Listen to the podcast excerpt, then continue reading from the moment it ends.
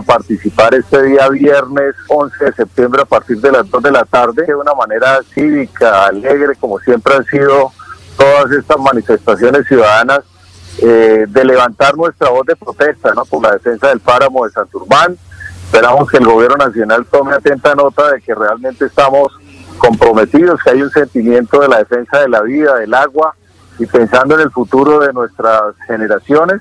La invitación a, todos los bumangueses, santanderianos, a los queridos amigos parlamentarios, diputados, concejales y concejalas, a los alcaldes del área metropolitana, al señor gobernador, para que participemos de esta caravana. Por eso repito que será absolutamente cívica, alegre.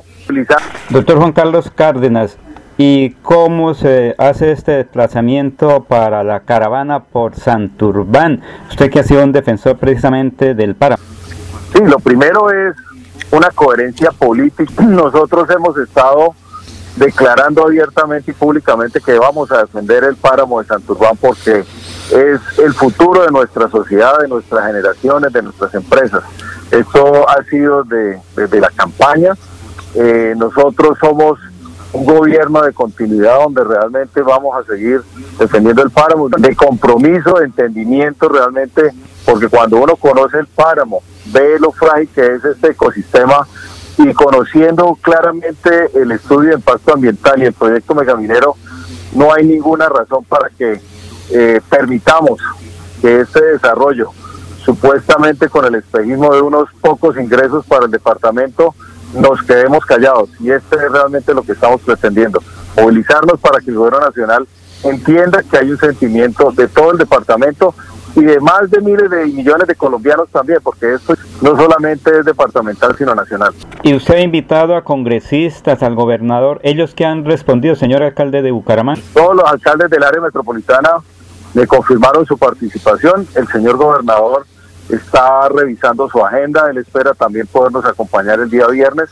y espero que también concejales, diputados nuestros parlamentarios participen de esta movilización de la defensa de la vida y de nuestro territorio. La idea es que no haya movilización a pie porque la idea es mantener el distanciamiento y evitar, ya todos sabemos que estamos en una situación de, de incremento de contagios en la ciudad, de pronto en algunas patinetas y vehículos también donde se pueda mantener obviamente el distanciamiento que está exigido en...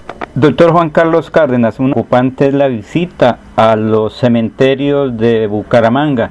Sobre esto se tiene ya un protocolo. Estamos trabajando de manera articulada con el Ministerio del Interior, con el Ministerio de Salud. Ellos son los que nos están dando la línea en lo que son esos protocolos biosanitarios.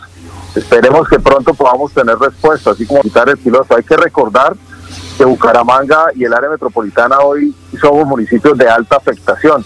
Luego acá la invitación es a la tranquilidad y ahora yo creo que ya faltan pocos días para que podamos volver a esta nueva realidad. Obviamente con todas las medidas de, prevención y de normas biosanitarias para seguir protegiendo la vida de los bumangueses. Semana lo que hicimos fue hacer los registros, establecer los protocolos. Antes irán poco a poco, nos lo han manifestado en función de la demanda, en función de las reservas que se van haciendo en estos diferentes establecimientos de comercio. Luego yo espero que haya una respuesta positiva en los próximos días para que podamos recuperar, esperamos cerca de 2.000, 2.500 empleos para muchos bumangueses que están esperando nuevamente volver a, a laborar y tener ingresos para su familia. Pico y cédula es otra preocupación aquí en el área metropolitana. Señor alcalde, ¿se ha pensado modificar esto en virtud que los gremios económicos dicen que todavía no ingresa la gente que se requiere en los establecimientos? Estamos evaluando obviamente con información. Acá nosotros hemos estado tomando decisiones basadas en información, en datos. Eh, esperemos que, que sigamos avanzando en la recuperación. Hay una buena señal y quiero decirles que en el caso de Bucaramanga hoy tenemos cerca del 60% de los casos positivos ya recuperados. Ese es un buen dato y esperamos obviamente seguir avanzando de manera gradual y responsable. Este es el, gran tema. No podemos caer en triunfalismos. Acá la invitación es a la, a la mesura, a la tranquilidad para que podamos evitar algo importante, los rebrotes. Caer en un rebrote sería una condición que espero que no suceda y por eso mantener un poco la tranquilidad y la gradualidad. Doctor Juan Carlos Cárdenas, el exalcalde de Bucaramanga, ingeniero Rodolfo Hernández, ha solicitado eh, datos sobre algunas compras que usted ha hecho particularmente para atender el COVID-19. ¿Qué piensa sobre lo que dice el alcalde, el exalcalde de Bucaramanga?